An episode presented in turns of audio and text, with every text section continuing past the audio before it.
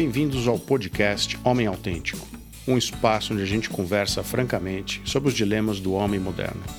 Aqui a gente fala sobre propósito, relacionamentos, os desafios do mundo do trabalho e da criação de filhos, espiritualidade, sexualidade e meditação.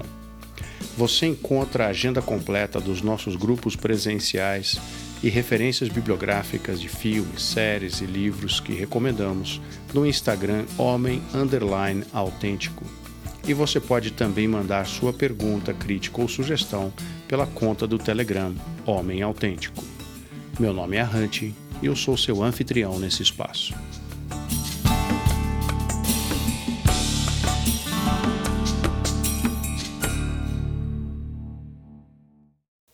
Salve galera, bem-vindos, bem-vindas. Gravando mais uma vez aqui um episódio com base numa pergunta que foi enviada para nós. Aqui no Homem Autêntico, a gente estimula vocês a usarem o nosso canal no Telegram. Você baixa o aplicativo Telegram gratuitamente no seu celular, no seu computador e manda um áudio para nós no endereço arroba Homem Autêntico, que é a nossa conta no Telegram e assim você pode participar com a sua pergunta, sua contribuição, sua crítica. E essa pergunta muito interessante é, foi enviada para nós por um ouvinte nosso que está em Israel. Então vamos ver. Olá, meu nome é Alon, eu falo de Israel. É, essa semana aconteceu algo curioso. É, semana passada teve uma festa chamada Purim, é uma festa judaica. É, é um similar a um carnaval, né, onde as crianças, adultos se fantasiam e aí, na escola a semana toda tem atividades relacionadas a fantasias, temas, né? Cada dia as crianças têm que ir fantasiadas de um tema diferente. E um dos dias era o tema era o contrário, né? E aí no grupo de WhatsApp dos pais começaram a perguntar, mas o que é esse contrário? O que vocês sugerem? Os meninos irem de menina, meninas de menino? E aí surgiu uma polêmica. Um dos pais falou que a gente não deveria eh, jamais falar para as crianças que menino é o contrário de menina e vice-versa. E aí começou, que é uma questão de interpretação e tal, e surgiu-se essa polêmica, né? É, gostaria de saber sua opinião a respeito. Muito legal, valeu. Obrigado demais ao Alon por ter enviado essa questão esse tema sobre criação de filhos, né, e o reforço de estereótipos, né? Então, muito bacana você trazer esse elemento, esse, esse tema para nossa reflexão. Eu tendo a concordar com esse pai que você citou aí, dizendo que a gente não deveria criar meninos e meninas como o entendimento, né, de que um é o oposto do outro. Primeiro porque assim, eu acho que vale lembrar a contribuição que eu procuro trazer aqui nesse espaço, ela está baseada em conceitos bem específicos, um jargão bem específico sobre o que eu chamo de masculino e feminino. E um segundo ponto importante que é a chamada essência sexual. Claro que aqui a gente está falando de crianças, então eu vou fazer várias qualificações né, sobre esse ponto. Mas primeiro lembrar que o que eu chamo de masculino em cada um de nós, seja você biologicamente homem, mulher, e seja qual for a sua a expressão é, sexual, a sua orientação de gênero, né, suas preferências. O masculino em todo ser humano é essa capacidade de percepção, de atenção, de é, consciência. Então, quando você observa uma situação, essa qualidade em você do observador, seja uma coisa que está acontecendo com você, seja uma cena externa que você testemunha, essa qualidade da observação é o que eu chamo de masculino, nesse nosso jargão aqui. Então, vê, isso não tem nenhuma relação com gênero, com sexo biológico, com expressão de gênero.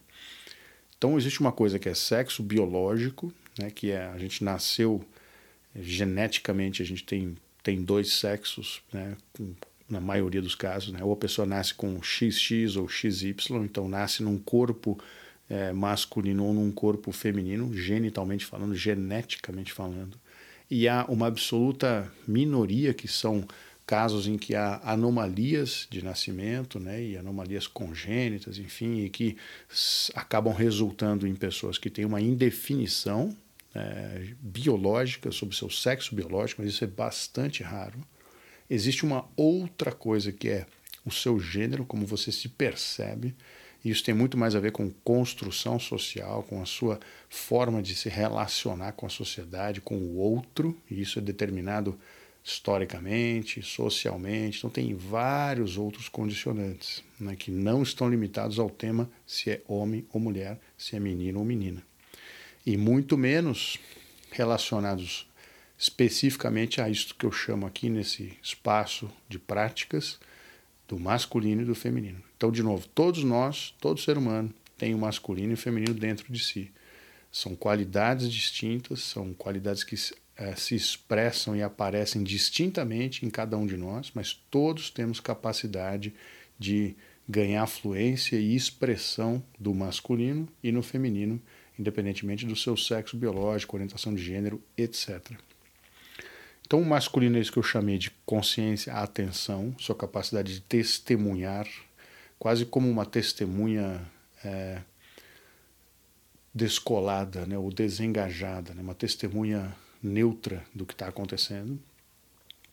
E o feminino, para fins desse jargão aqui, desse trabalho, é tudo aquilo que varia em você e no mundo à sua volta. Então, o seu próprio corpo, seu coração batendo, a circulação sanguínea, tem uma série de processos acontecendo internamente que garantem que você se mantenha vivo. E esses processos são, felizmente, grande maioria deles foi evolucionariamente construída assim, são automáticos, né? A gente não tem consciência dessas coisas.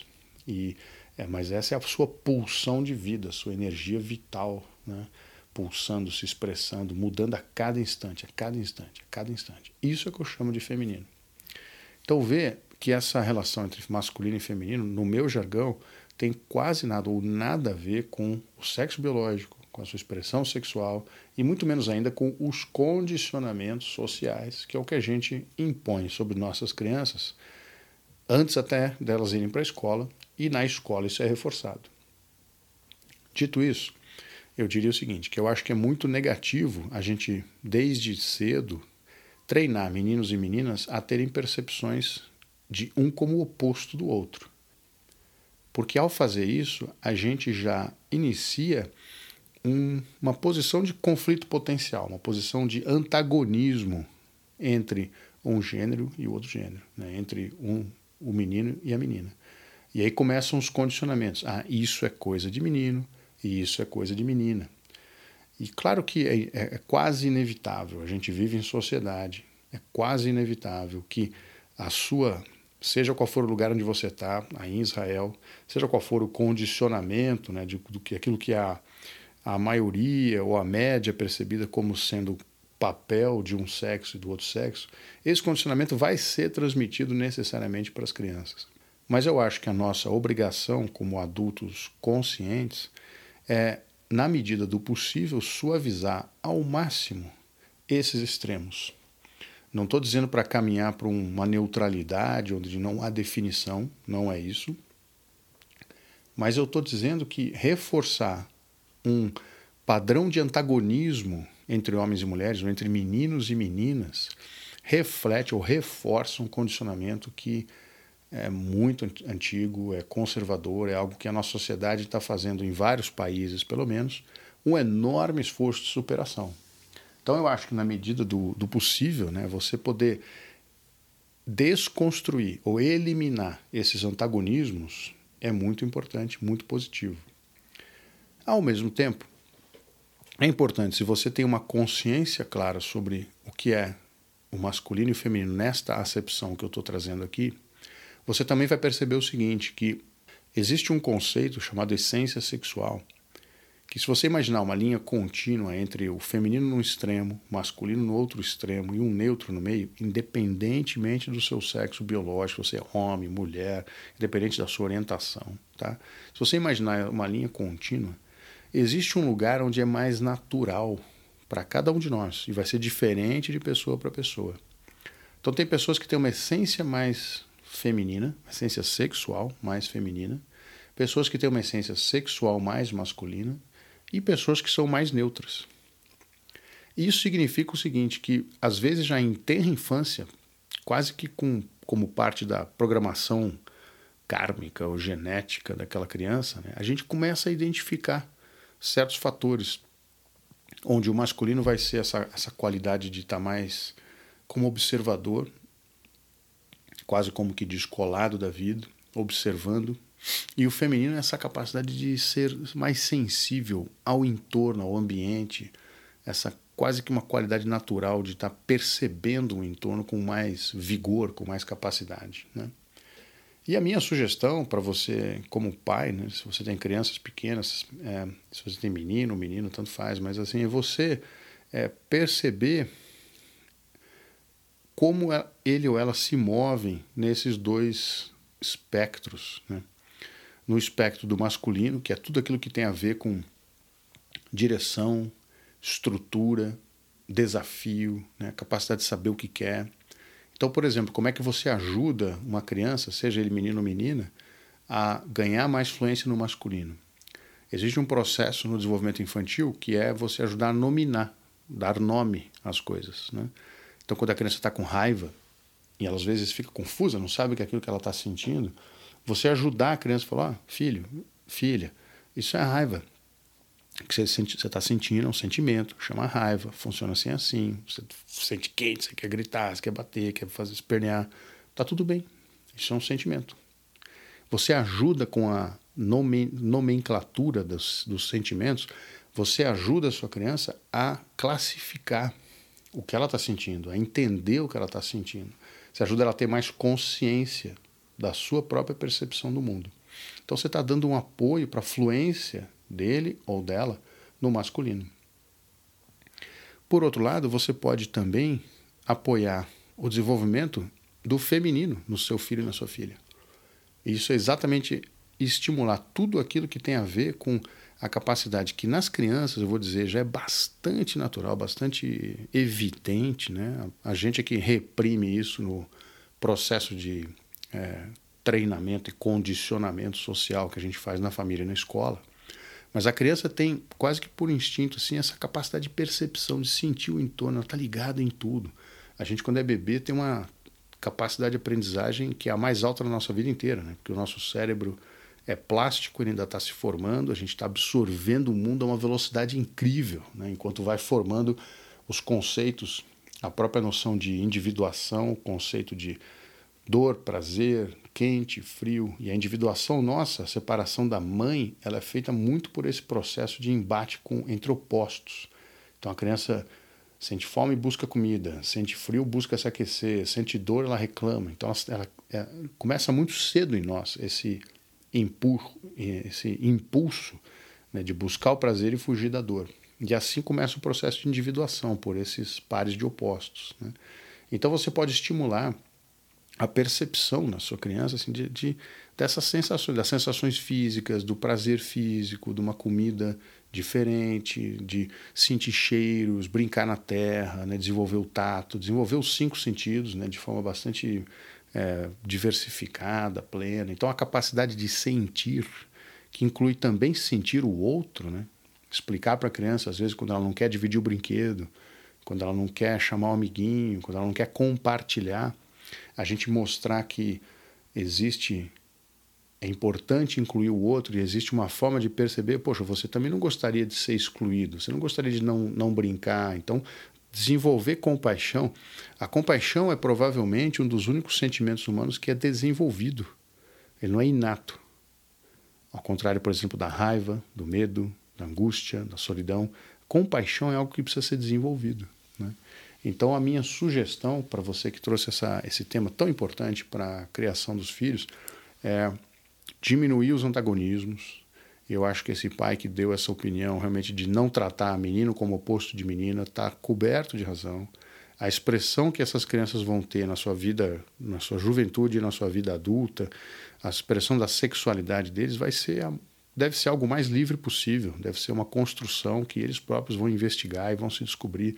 Então, quanto menos a gente puder é, reforçar papéis que a gente sabe que são antiquados e que hoje em dia, especialmente no mundo atual em que há essa fluidez tão grande na definição das preferências, é, do, dos amores, da relação com o outro, Eu acho que é especialmente importante que a gente não limite a criação dos meninos e das meninas, tratando o outro como um oposto, menino oposto de menino e vice-versa.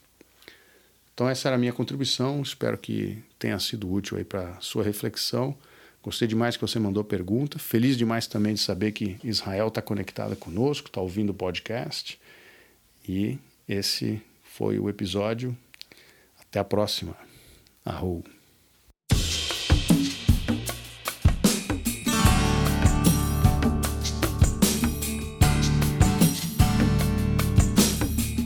Você ouviu o podcast Homem Autêntico, um espaço de conversas francas sobre os dilemas do homem moderno. Esse podcast tem a trilha sonora original de Marco Camarano, Instagram M Camarano. Aqui é o Arrante e você pode encontrar mais material sobre o tema no meu blog www.arrante.com. Arrante se escreve A-H-A-N-T-I. Siga também o nosso Instagram Homem Underline Autêntico e mande sua pergunta pelo Telegram na conta Homem Autêntico. Valeu, galera. Até a próxima. Arroba.